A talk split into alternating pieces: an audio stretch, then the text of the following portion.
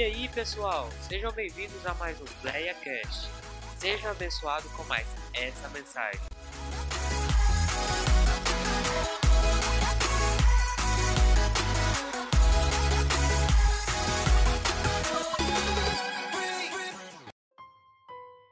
Nós perguntamos aqui, eu perguntei quem é o povo que vai morar no céu? Quem é o povo que vai morar no céu? Amém? Você é o povo que vai morar no céu? Glória por isso. Mas, vamos, suposição.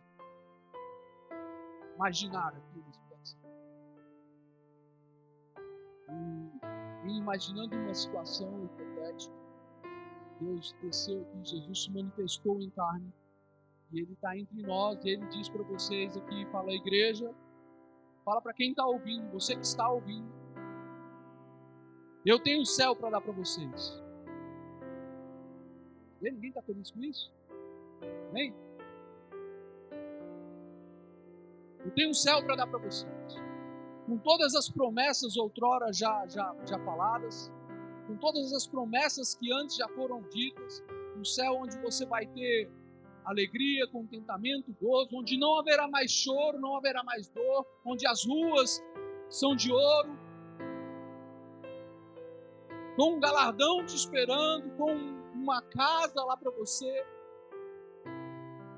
uma morada para você, um céu preparado. Ou seja, tudo aquilo que já foi prometido, ele diz: Eu mantenho. Estamos falando de uma situação hipotética, imaginável. Mas, se eu disser aqui que nessa situação Jesus fala: olha, tudo está mantido, tudo como foi prometido eu mantenho. Mas tem uma, uma, uma, coisa que não vai acontecer. Nesse céu, vocês vão ter, não vão precisar mais pagar boleto. Não vai ter mais choro, você não vai ter mais correria, motor de dente acabou. Angústia, sofrimento, morreu. Vocês vão ter vida eterna nesse céu. Só que o negócio é o seguinte: nesse céu não vai ter Jesus. Eu, Jesus fala, chegou e falou: Olha, eu não vou estar lá. Nem eu, nem o Pai, nem o Espírito Santo. A Trindade vai se ausentar, mas tem um céu preparado, com todas as benesses, com todas as promessas, com tudo de bom que há prometido. Você pode falar, nossa, minha pergunta é: se essa promessa acontecesse, não vai acontecer, mas hipoteticamente, um céu onde não há Deus, não há Jesus, mas há todas as benesses que você pode consultar a palavra que você vai receber em eternidade, para todo sempre. Você aceitaria assim? Você aceitaria ir morar assim? Por que eu pergunto? Porque é comum a gente ter esse anseio pelo céu, nós buscarmos falarmos, eu vou morar no céu, eu quero morar no céu. E nos alegrarmos com isso, devemos nos alegrar, devemos regozijar com isso, devemos querer isso. Mas nós devemos querer, não o céu em si, mas devemos querer Cristo que está no céu. Porque eu não sei se fez sentido para você. O céu sem Cristo faz sentido. Todas as benesses vão estar lá mas Deus não vai estar. Para você te atrai o seu coração, seja honesto consigo mesmo. Seja honesto com você mesmo. Não vai ter Deus lá, não vai ter Jesus Cristo lá. Vai ter as bênçãos. Vai ter tudo que você já ouviu falar de que o céu vai ter, lá vai ter, menos Deus. Ainda é atrativo para você? Seu coração ainda fica feliz, fala, eu quero porque se, se a gente está abrindo mão de Cristo por um céu desse, nosso objetivo não é Jesus Cristo. Nosso objetivo não é Jesus Por que, que eu introduzo fazendo essa pergunta? Fazendo esse questionamento, imaginando o inimaginável. Porque no nosso coração, a gente tem, nós, humanidade, nós seres humanos, fomos criados com o desejo por um fim, a busca por um fim. Você trabalha com uma finalidade, você tem um desejo por uma, você tem uma finalidade. Eu quero sustentar a minha família. Ah, eu quero enriquecer. Eu quero comprar uma mansão. Eu quero comprar um carro. Eu quero ser bem sucedido profissionalmente. Faço o que eu amo.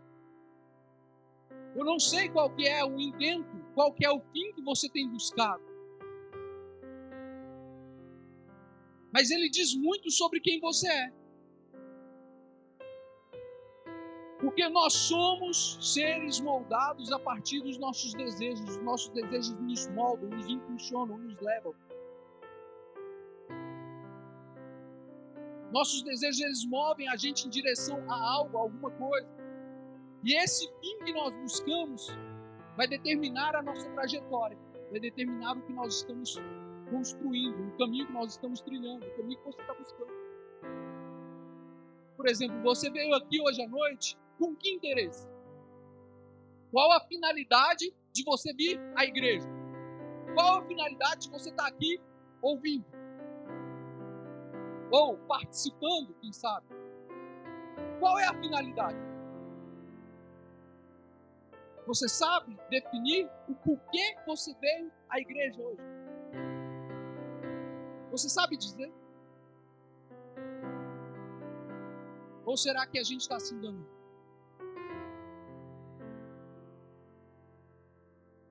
Porque talvez você, assim como eu, saiba que nós temos que ir à igreja para adorar a Deus, para prestar um culto a Deus. Amém?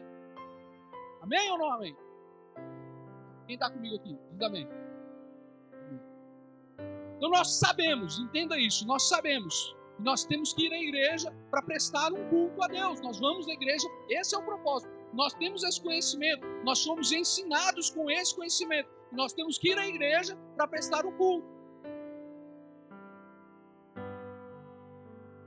Mas a questão é que entre o saber e o fazer tem um buraco desse tamanho. Isso em todas as áreas. Eu tomei o exemplo do culto. Mas isso em todas as áreas da nossa vida. Olha, eu quero conquistar a minha casa própria. Esse é o meu objetivo. Eu tenho que trabalhar. Eu sei que eu preciso conseguir finança para isso. Mas o entre eu saber que eu preciso conseguir finanças e o eu alcançar a casa própria, tem um buraco. Nós somos moldados com conhecimento, nós somos levados a conhecer e é importantíssimo conhecermos. Mas entre o conhecer e o executar há uma distância. Quantos aqui conhecem a fórmula de Bhaskara? Quem conhece, levanta alto para me saber. Quem, quem lembra, pelo menos? O pessoal que teve mais perto do ensino médio está mais, mais refrescado mesmo. Todos nós estudamos, meus irmãos. Se você concluiu pelo menos o ensino fundamental, se eu não me engano, no ensino fundamental. Mas quantos nós usamos a fórmula de Bhaskara? Conhecimento nos foi aplicado. Fórmula de Bhaskara e tantos outros conhecimentos. A não ser que você tenha aplicado a sua vida à área de economia, talvez a fórmula de Bhaskara não faça sentido na sua vida. Porque nós somos rodeados por conhecimentos e vamos ser cercados, bombardeados por conhecimento até o fim dos tempos. E isso é bom mas nós só vamos nos aprofundar em realmente querer conhecer aquilo que nós amamos. Porque se você não amar, você não vai se interessar. Você não vai querer. Há uma diferença entre eu querer a casa e eu amar aquela casa, ser o meu sonho, o meu desejo de consumo. Porque se eu não amar, eu não vou buscar de toda a minha força, com todo o meu entendimento. Há, uma, há um espaço entre o saber e o agir. E nós somos definidos por aquilo que nós amamos. Porque conforme nós amamos, nós praticamos em torno daquilo. E aquilo que nós praticamos fala sobre quem nós somos. Fala sobre quem você é. Acreditamos E nós temos que conhecer, e de fato temos que conhecer. Não estou pegando conta do conhecimento de maneira. Mas o que eu estou querendo te dizer é que você precisa definir os seus amores. Nós precisamos definir o que nós amamos, para que nós nos concentremos em dar força para o nosso conhecimento. Porque se nós só conhecermos superficialmente, nós não vamos poder, porque nós não amamos. Sabe quando você manda uma mensagem, eu vou falar aqui, você vai talvez se reconhecer nisso. E eu me reconheço nisso. Quando a gente manda uma mensagenzinha para a pessoa e fala, oi, bom dia, como você está? A pessoa fala, oi, estou bem, já muda o assunto, não sei o quê. Todas as vezes nem pergunta como você está, não está interessada no como você está. Ela está interessada tão somente no que você tem a oferecer para ela, no que vem a seguir. Quantos além de mim já fez isso?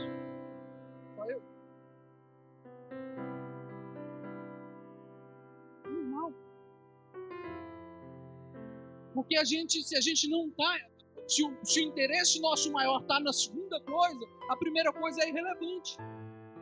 Na verdade, a segunda coisa é a primeira coisa.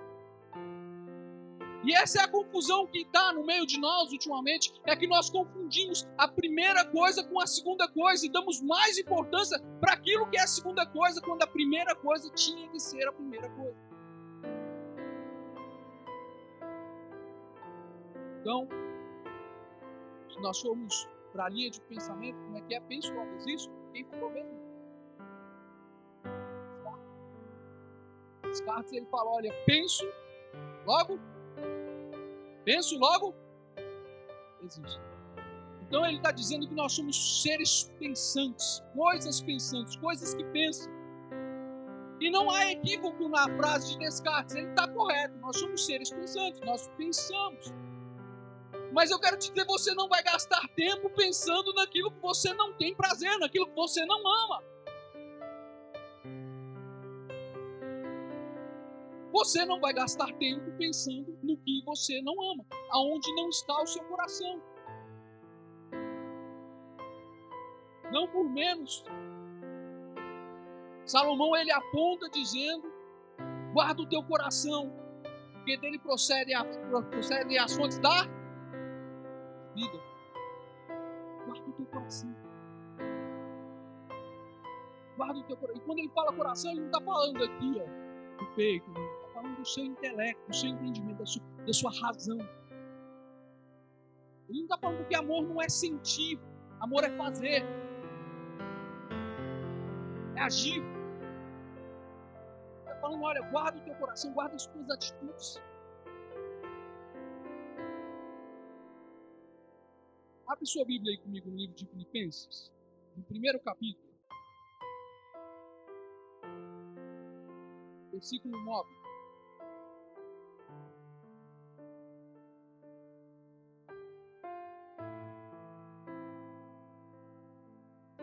você vai localizando, Filipenses 1, versículo 9. Sabe o que é interessante de tudo isso? Em momento algum, em momento algum,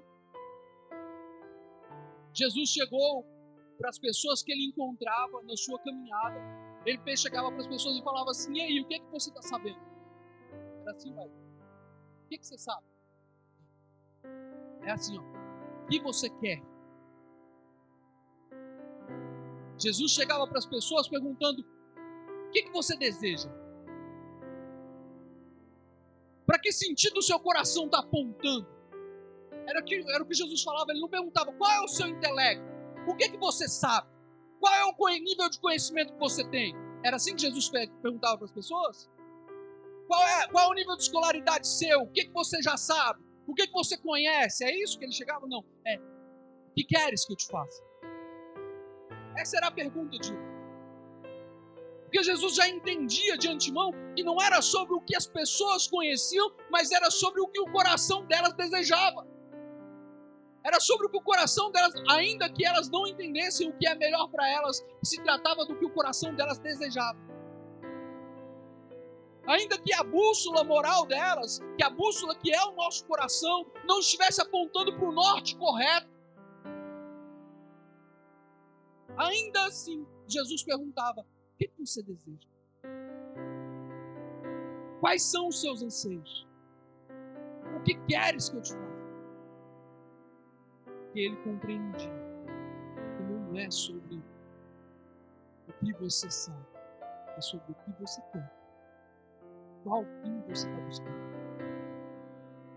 Filipenses 1, 9 ao 11 diz assim: E isso eu oro, que o vosso amor aumente mais e mais, em conhecimento e em todo julgamento, para que aproveis coisas excelentes, para que sejais sinceros e sem ofensa alguma até o dia de Cristo, sendo cheios de frutos da justiça, que são por Jesus Cristo para a glória de Deus.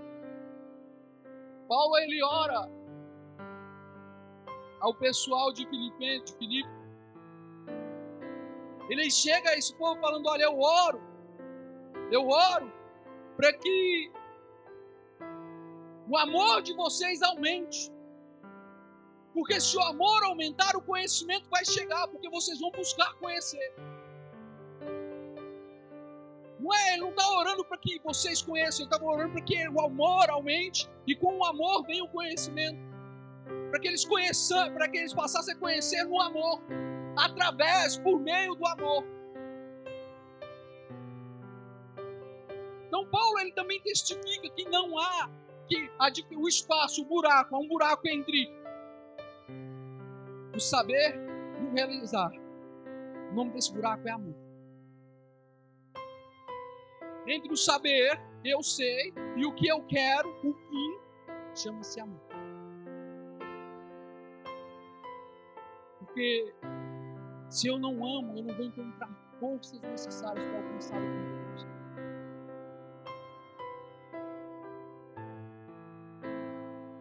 Agostinho de Hipona, ele escreveu três, três livros, três livros não, alguns livros, e um deles se chama Confissões, Confissões de Agostinho.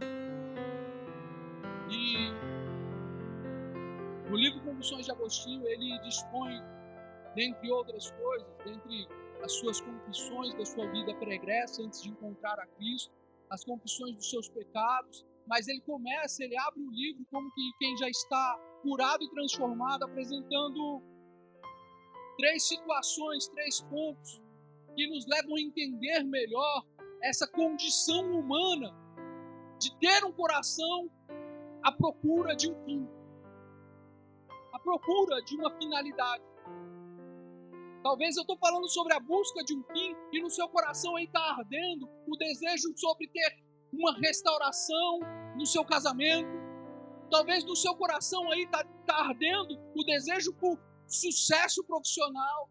Talvez no seu coração aí está ardendo o desejo por um sucesso material financeiro. Quem sabe no seu coração está ardendo por um sucesso ministerial espiritual. Porque é o fim que você tem buscado.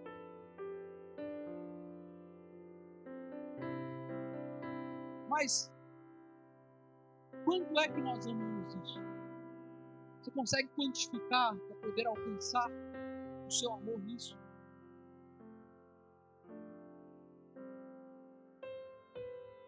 Primeiro ponto que Agostinho aponta é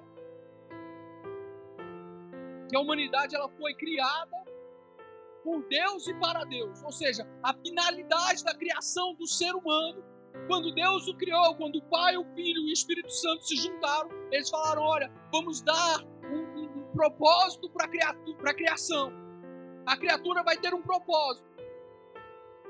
E o propósito é retribuir o amor de Deus. Manifestar de volta o amor que Deus manifesta para a gente, porque Ele nos amou primeiro. E em Ele nos amando, nós retribuímos esse amor, nós entregamos esse amor. O livro de Colossenses, no capítulo 1, versículo 16, diz assim: Porquanto nele foram criadas todas as coisas nos céus e na terra, as visíveis e as invisíveis, sejam tronos ou dominações, sejam governos ou poderes, tudo foi criado por ele, para ele. Tudo foi criado por ele e para ele. Tudo. Por ele foi criado. Para Ele foi criado. Então, não há como nós negarmos que nós fomos criados nele, por Ele e para Ele. A razão da nossa existência é amar a Deus. Há um buraco. Dostoiévski, ele fala assim, em um dos seus, dos seus, seus pensamentos, ele deixou registrado, e ele fala assim: no coração do homem há um buraco, há uma lacuna do tamanho de Deus. No coração do homem há um buraco do tamanho de Deus. Qual é o tamanho do seu Deus? Qual é o tamanho do seu Deus? Há um buraco nos nossos corações que nós não vamos conseguir suprir, todas as necessidades que nós buscamos, você não vai encontrar cura, você não vai encontrar senão em Deus. Você não vai encontrar o, su o suprimento que você necessita se você não buscar em Deus, porque somente Deus pode preencher esse vazio no peito do ser humano. Somente Deus pode preencher o vazio que está no coração do homem. Seja quais forem as suas necessidades, todas elas, todas elas são supridas em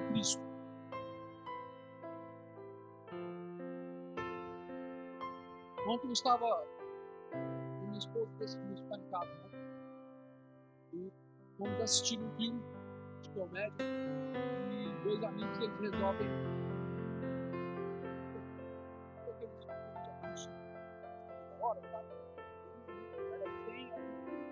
E aí, enfim, os dois, dois varões lá, eles resolvem fazer uma, uma aposta de desapego. E eles desapegam de 100 das suas coisas durante 100 dias.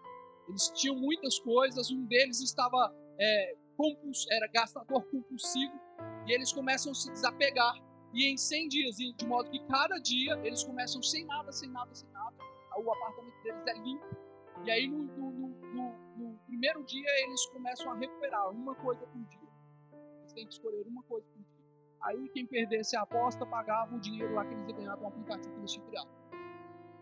E aí no meio do caminho eles descobrem que um apaixona na mulher lá e ele descobre que a mulher também é compulsiva, de gastar muito.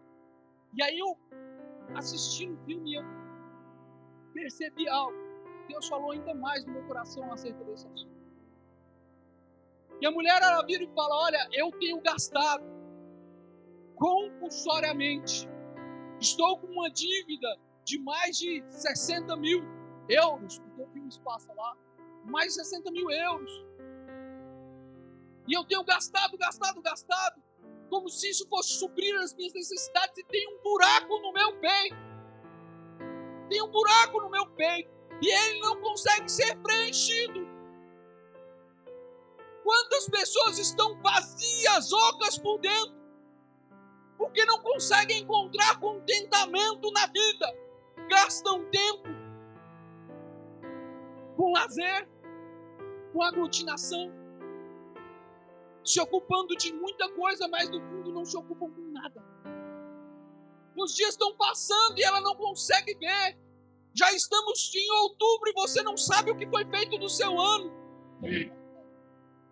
Glória a Deus. Já estamos em outubro e você ainda não consegue identificar o que foi feito do seu ano.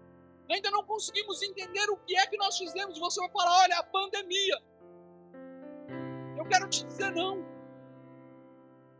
Quantos aqui atravessaram a pandemia e estão com saúde aqui hoje? Deus tem sido misericordioso. Deus tem te alcançado. Por que é que nós não estamos aproveitando o que Deus tem dado de mais sagrado para nós, de mais proveitoso para nós? A nossa vida, o nosso tempo. Mas ficamos perdendo tempo com outras coisas, com, sabe? que não vão nos levar para o fim que nós desejamos, com o fim que nós buscamos, com a finalidade que nós queremos. Aonde está o teu amor? Onde está o teu coração? No livro de Lucas é, se diz lá assim: Aonde estiver o teu coração, ali também estará o teu. Onde está o teu tesouro? Aonde você tem colocado o seu coração? Quando ele está falando coração lá, o termo usado no grego se diz cardia, cardia. Cardia traz respeito ao desejo mais, mais profundo, das mais profundas entranhas não é somente o coração puro, puro assim, mas não. E há inclusive um estudo lá nos Estados Unidos correndo que aponta que nos nossos, nas nossas entranhas, no nosso intestino, há uma rede neural que segue de modo que micro-organismos vão quase que cutucando essas redes neurais, a ponto de que elas venham aguçar desejos em nós. Sabe aquele desejo de comer alguma coisa que você não sabe de onde está vindo? Talvez é. Sei. Mas há um estudo que comprova isso. E aí, quando a gente fala que eu estou sentindo do mais profundo do meu interior, é mais ou menos isso. É o seu coração ardendo, é o seu coração desejoso. Aonde está o desejo do teu coração? Ali vai estar o teu tesouro. O segundo ponto que, que Agostinho aponta para a gente entender, sendo que o primeiro é que nós somos criados por Deus e para Deus. Então nós definimos que o propósito, a finalidade da criação da humanidade é amar a Deus. E o segundo ponto que ele fala que o que centraliza e direciona a humanidade, o que vai dar centro e direção, o que vai ser a bússola que vai te conduzir é o coração. No ano de 1914, presta atenção, no ano de 1914, pouco depois do Titanic ter sido afundado, ter sofrido naufrágio, houve uma tragédia nos Estados Unidos onde dois navios cargueiros se chocaram. Dois navios cargueiros se chocaram. E vieram a óbito 40 marinheiros. 40 marinheiros vieram a óbito. E desses 40 marinheiros que vieram a óbito, passado algum pouco tempo, né, reuniu lá o Congresso, militares, para entender o que tinha acontecido na situação, para levar a caso ali e chamar ali o capitão, os capitães, para entender porque sobreviveu, vamos entender o que, que aconteceu. E aí eles entenderam o seguinte, que o, o, o, capitão, entendamos, estamos em 1914, eu não sei se ainda hoje o uso desse equipamento é, é, é, eu sei que é importante, mas não sei se ele é tão fundamental quanto outrora, quanto já foi lá atrás, mas eles usavam a bússola. E entendeu-se que a bússola desse capitão, a bússola desse comandante, estava desorientada em dois graus.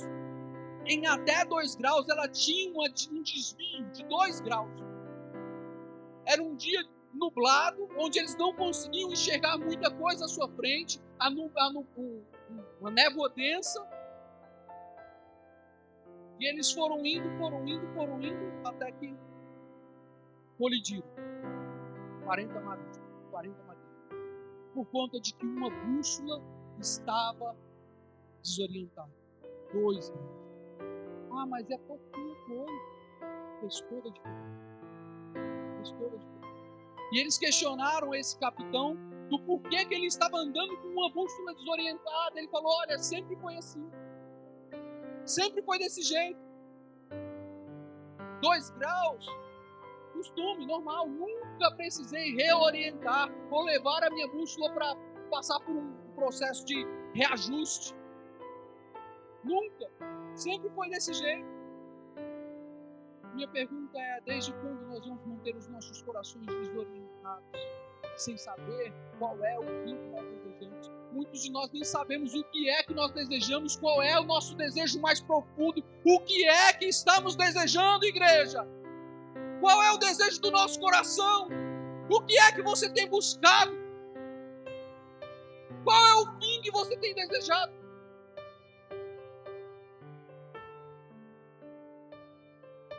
Os nossos desejos fluem, fluem, fluem. O que está no nosso coração? É. Quando a gente fala do nosso coração, não é por menos e não fala, estou falando para vocês, estou apontando para o meu peito, mas o coração que a gente está se referindo não é esse que está aqui no seu peito. Falando da sede das suas emoções, dos seus sentimentos, da sede da, do seu entendimento. Estamos falando do, do, do. Estamos falando daquele que, sabe? Aquele desejo profundo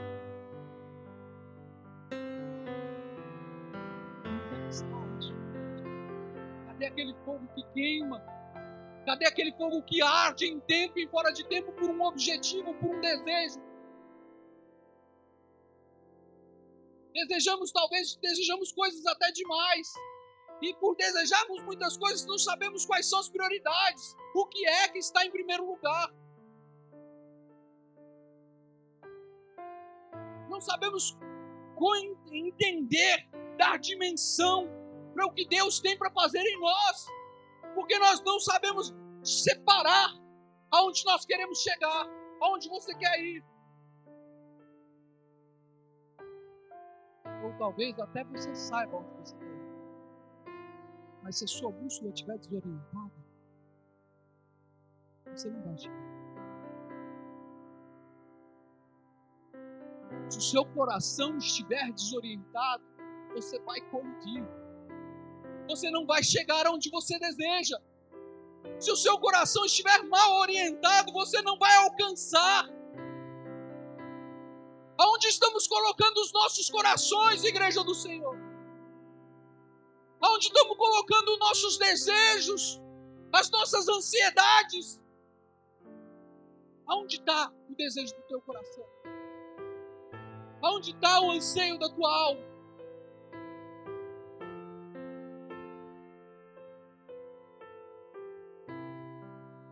Agostinho, ele primeiro nos diz que nós precisamos entender que nós somos criados por Deus e para Deus. E a seguir ele fala: olha, nós precisamos acertar a sede que é o nosso coração, orientar o nosso coração. Nós precisamos dar, colocar ele alinhado com o que nós sentimos, porque isso vai nos impulsionar a chegar onde nós queremos chegar.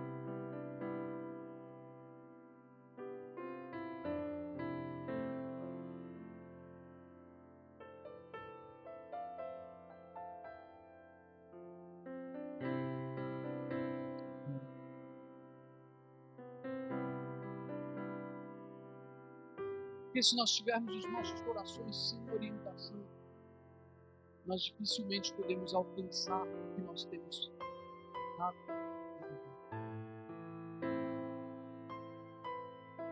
Guarda o teu coração. Guarda o teu coração. Terceiro ponto que, que Agostinho aponta para a gente é que, como nós somos criados no intento de responder o amor de Deus amando a Ele, amando a Ele, nós só vamos encontrar descanso, nós só vamos encontrar repouso, só vamos encontrar contentamento se os nossos amores forem direcionados em Deus. Se os nossos amores forem direcionados em Deus,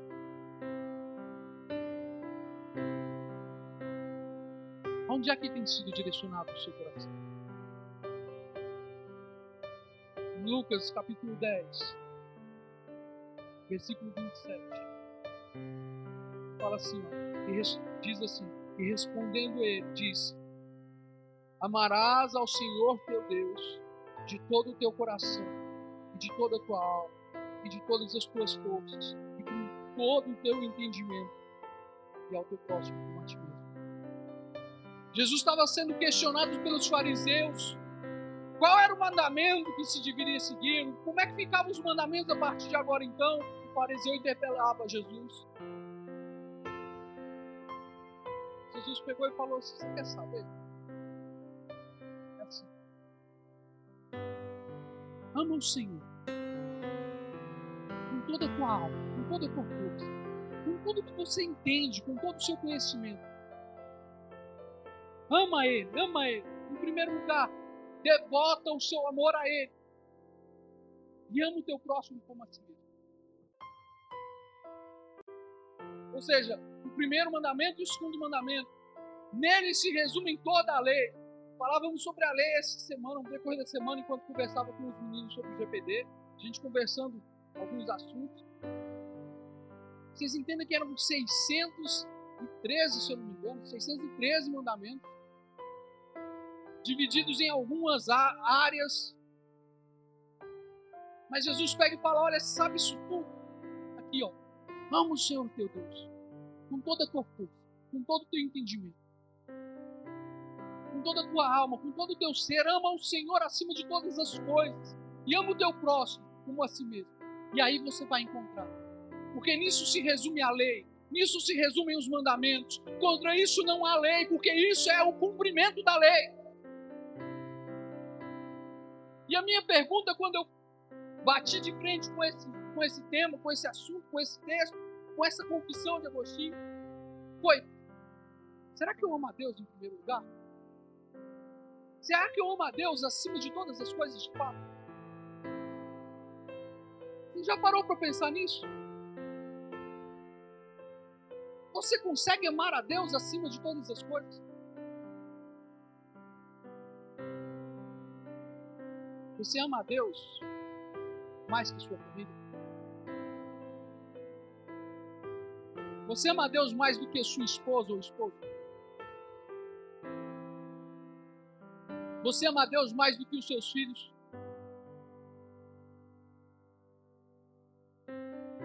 Você ama a Deus mais do que o seu serviço?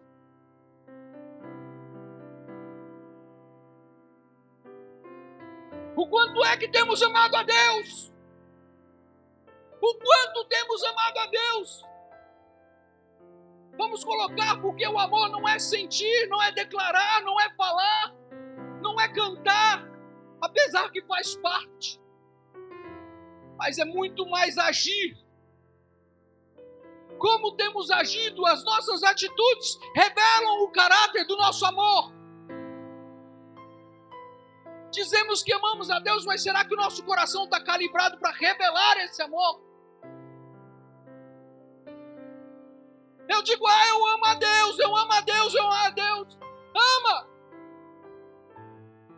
Será que nós amamos de fato? Quanto tempo você passa com Ele? Duas horas na semana? E essas duas horas são as horas do culto. É isso? É o tamanho do seu amor?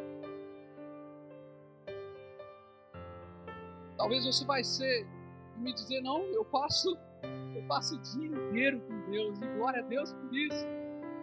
Mas quanto tempo você para e fecha a porta do seu quarto, entra em secreto, para que o Pai em secreto te responda? Eu amo minha esposa o tempo todo, mas eu não estou o tempo todo com ela. E ai de mim se não tirar um momento para conversar com ela. Assim ou não é, pastor? Tem que ter um tempo com a mulher, não tem? esposa tem que ter um tempo para conversar com o marido, não tem? Hum? Não, não vai. E é um tempo separado. Você quer ser noiva do cordeiro, mas não tem diálogo com ele. Como é que você diz que ama? Dizemos que amamos, eu amo, eu amo, eu amo, mas qual é o emprego desse amor quando nós estamos envolvidos em amar a ele? Ah, eu amo a Deus, mas você não lê a palavra dele, gasta mais tempo vendo filmes, vendo séries, jogando videogame, mas não tira tempo para ler e conhecer o objeto do seu amor. Como você pode dizer que ama? Como nós podemos dizer que amamos? Se nós não paramos e meditamos na sua lei, nas suas escrituras, se nós não pensamos Deus como Ele é, na Sua palavra. Dizer que ama é muito fácil, é ou não é? Hã? Dizer que ama é fácil ou não é? Mas amor não é dizer, amor é fazer.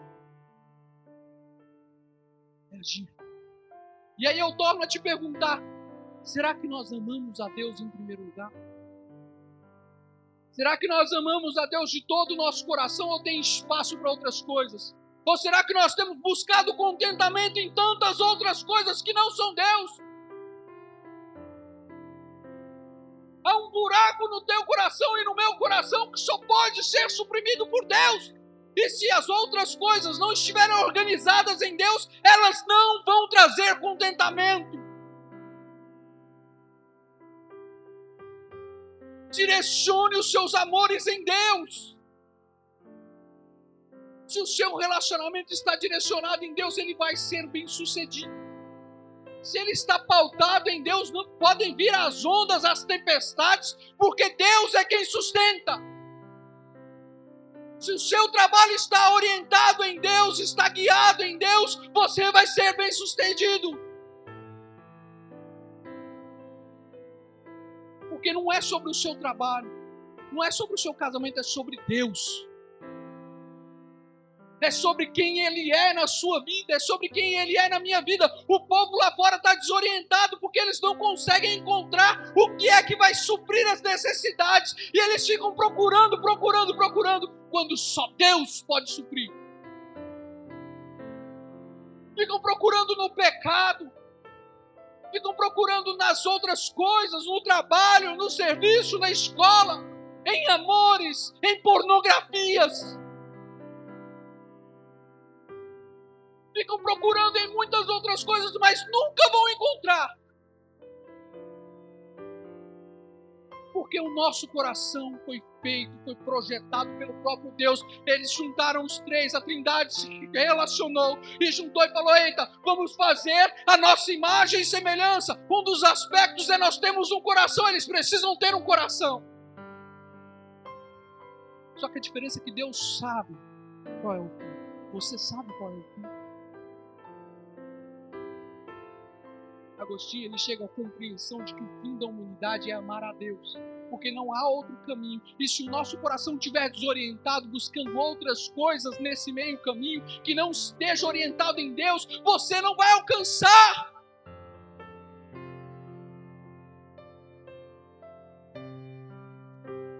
Você vai falar, presidente, você está falando da lei. Essa é a lei. Mas como é que é? Nós não vivemos na graça? Não vivemos na graça. Estamos na graça porque Cristo está em nós. E Cristo, o próprio Cristo, amava o Pai acima de todas as coisas.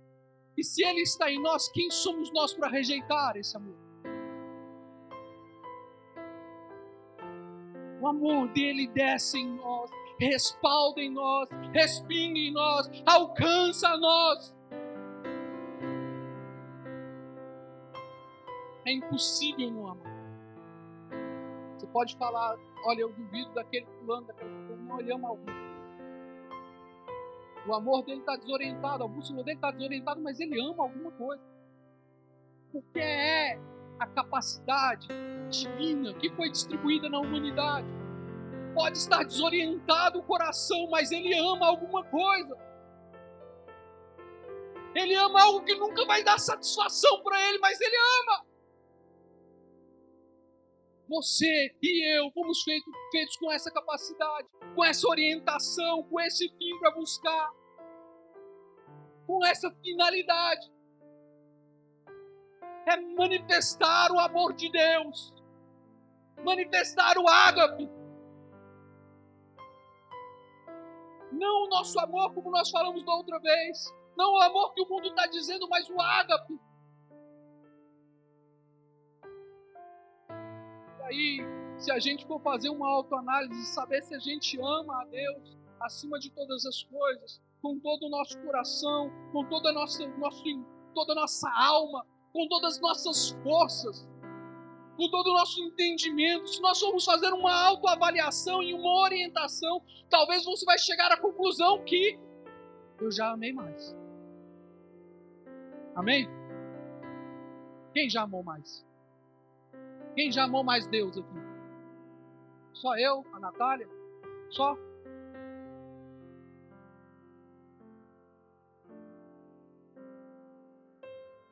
Ter consciência do quanto nós amamos a Deus.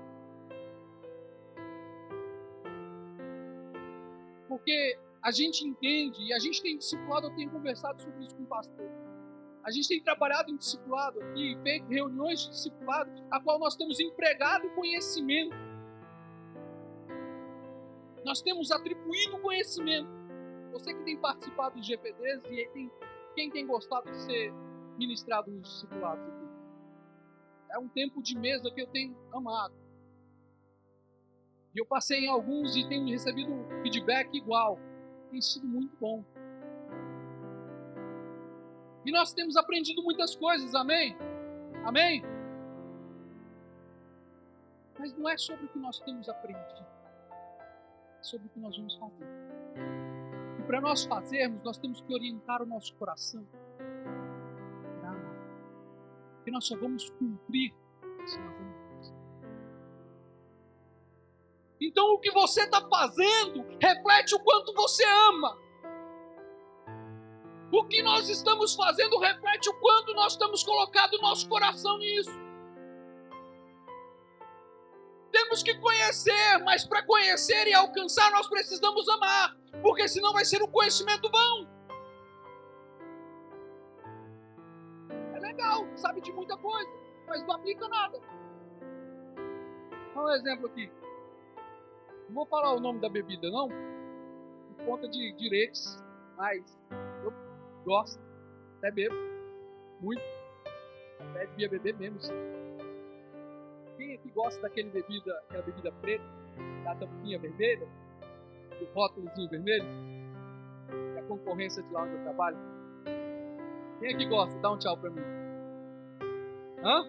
Gosta, gosta não? Pode não beber, mas dizer que não gosta. Hum... Pode não beber porque você entendeu. Mas aqui, você, já ouviu falar do tanto que é prejudicial? Quem aqui já ouviu falar? Vamos fazer bem legal. Quem já ouviu falar do tanto que é presencial, ergue a mão bem alto. Mantenha erguida, por favor, por favor, por favor, me ajuda aí. Você já ouviu falar que faz mal, mas mantém. Você sabe, você tem um conhecimento que faz mal. Mantém. Agora, abaixa a mão quem parou de beber.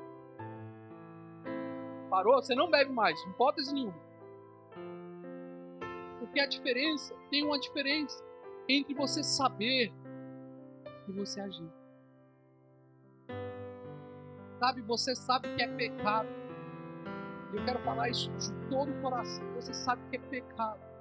Aonde está o pecado? Você conhece o que desagrada a Deus. O seu coração testifica se Deus mora no seu coração, testifica porque Cristo não peca. Se Cristo habita em você, quando você peca, você sabe porque ah, bate uma, uma tristeza, ah, bate um descontentamento. Quando o pecado chega, E aí passa um pouco, nós nos arrependemos, porque é isso que acontece quando você ama Deus. Mas aí passa dois dias, você peca de novo. Mas você sabe que é errado. Eu sei que é errado e eu estou tornando a pecar. Por quê? Porque não é sobre saber, é sobre amar a Deus. Não é sobre saber, é sobre amar a Deus. A gente está se, se, reduzindo a seres pensantes, quando nós deveríamos ser seres amantes. Descartes estava certo, nós somos intelectuais, somos pensantes, devemos pensar, devemos buscar intelecto, mas devemos entender que nós devemos nos aprofundar naquilo que nós amamos. Então, se nós não amamos a Deus a tal ponto, eu me submeto ao pecado, eu me sujeito ao pecado. Então a minha pergunta é: até que ponto nós amamos Deus? Até que ponto Ele é o primeiro lugar da sua vida? Até que ponto? Não devemos ser conhecidos pelo que nós sabemos, devemos ser conhecidos pelo que nós amamos. Devemos ser conhecidos pelo amor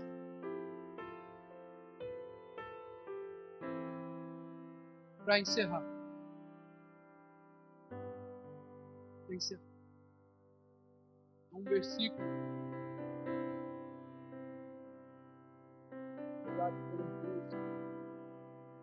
Retratam uma carta que foi escrita à igreja de Éfeso, no livro de Apocalipse. E ela diz assim, ó, Apocalipse 2, 4, 5, diz assim: Contra você, porém, tenho isso. Você abandonou o seu primeiro amor. Lembra-se de onde caiu. Arrependa-se e pratique as obras praticava no princípio. Se não se arrepender, virei a você e tirarei o seu candelabro do lugar. Sabe, a gente lê esse texto e é legal. primeiro amor. Quantos de nós já amamos Deus muito mais do que nós amamos hoje? Já fizemos por Ele, porque o que, que João escreve aqui, o que o Espírito do Senhor diz aqui à igreja de, de, Éfeso, ela está falando justamente sobre isso. Ela está falando que amor não é um sentimento gostosinho, bonitinho, não. É sobre atitude. Ele fala: olha, lá, volta lá atrás, aonde você caiu, onde você errou, e volta a praticar as antigas obras. Cadê as atitudes? as velhas atitudes que diziam sobre o seu amor. Volta a praticar, ei, arrependa-se. Porque nós falamos de primeiro amor e banalizamos isso. Achamos, normalizamos isso. Achamos que é comum não amar a Deus como já amamos antes. Achamos que é comum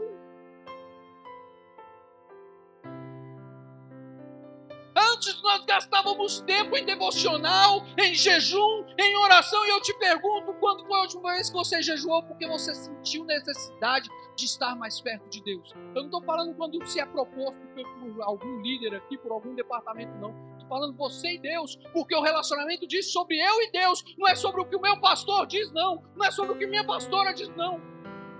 É sobre como eu estou com Deus. Quando foi a última vez que você abriu a Bíblia? Porque no início, no primeiro amor, nós éramos prontos, nós éramos dispostos, nós éramos fortes, nós empregávamos a nossa alma, o nosso entendimento, a nossa força. E hoje talvez ficou só a força. Se pá, nem isso. Aonde está o nosso coração, igreja? Aonde você tem colocado o seu coração? Aonde você tem derramado as fontes de vida? Aonde nós temos colocado os nossos corações? Isso reflete diretamente para onde nós estamos caminhando. O Senhor, essa noite, Ele quer redirecionar a nossa bússola moral, o nosso coração, Ele quer redirecionar para que você possa alcançar nele o que você tem buscado por um fim. Ele fala assim: Eu é que sei que pensamentos que tenho a seu respeito. Ei, ouça isso da parte de Deus, ouça isso. Deus diz: Eu é que sei que pensamentos que tenho sobre vós, e são pensamentos de paz e não de mal, para buscar o fim que você deseja. É Deus que sabe, o coração do homem muitas vezes é enganoso. Quem o conhecerá? Deus o conhecerá, porque ele foi feito para servir a Deus. Ele foi feito, ele foi projetado para retornar o amor para Deus.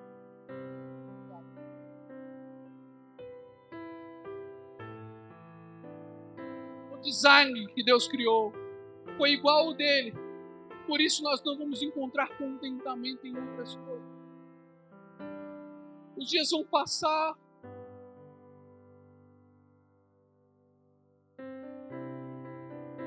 As suas dores vão chegar. Mas se o seu coração não estiver direcionado, apontando para Ele, todas as outras coisas vão perder o sentido, não vão te preencher. Podemos ter o nosso coração apontando sim para o trabalho, para os nossos relacionamentos, para o nosso casamento, mas se essas coisas não estiverem bem orientadas em Deus, o fim não vai acontecer, a nossa bússola vai se desmoralizar, vai se perder, e o destino que nós vamos chegar só Deus sabe.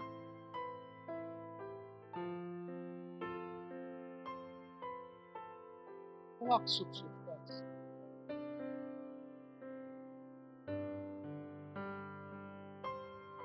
Há um fim no seu coração para você. Há um fim que o seu coração desejado. Não importa o quanto você tem aprendido, se o seu amor não estiver bem orientado nele, se o seu desejo não estiver bem orientado em amor por ele, você não vai alcançar.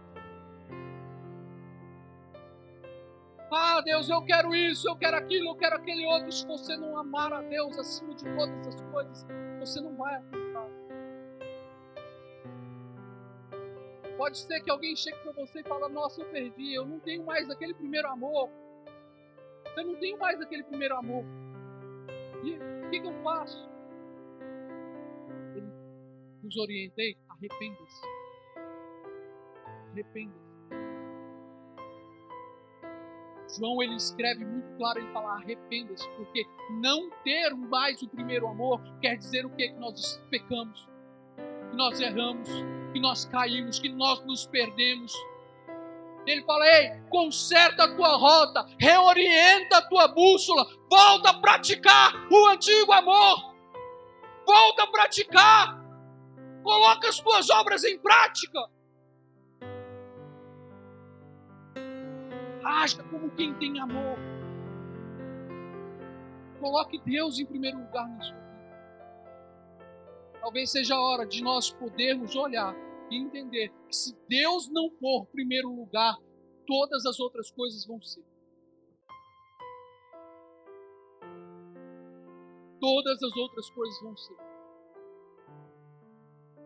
Coloque Deus em primeiro lugar. Realinhe a sua vida. Realinhe o seu coração. Olhos, comece a falar com Deus. Fala, Deus, me orienta, reorienta meu coração. Põe a mão aqui no seu peito, à altura do seu coração. Vamos tomar isso por, por, por, por norte. Na altura do seu coração, no seu peito aqui. Com os olhos fechados, comece a dizer: Senhor, eu preciso ser reorientado. Eu preciso ser redirecionado. As coisas não estão dando certo eu tenho me frustrado, ainda que eu tenha tido sucesso em tantas coisas, eu tenho me frustrado, eu não tenho alcançado, eu tenho me entristecido, eu não tenho encontrado contentamento, porque eu ainda não dependo totalmente do teu amor. E eu preciso do teu amor, Senhor.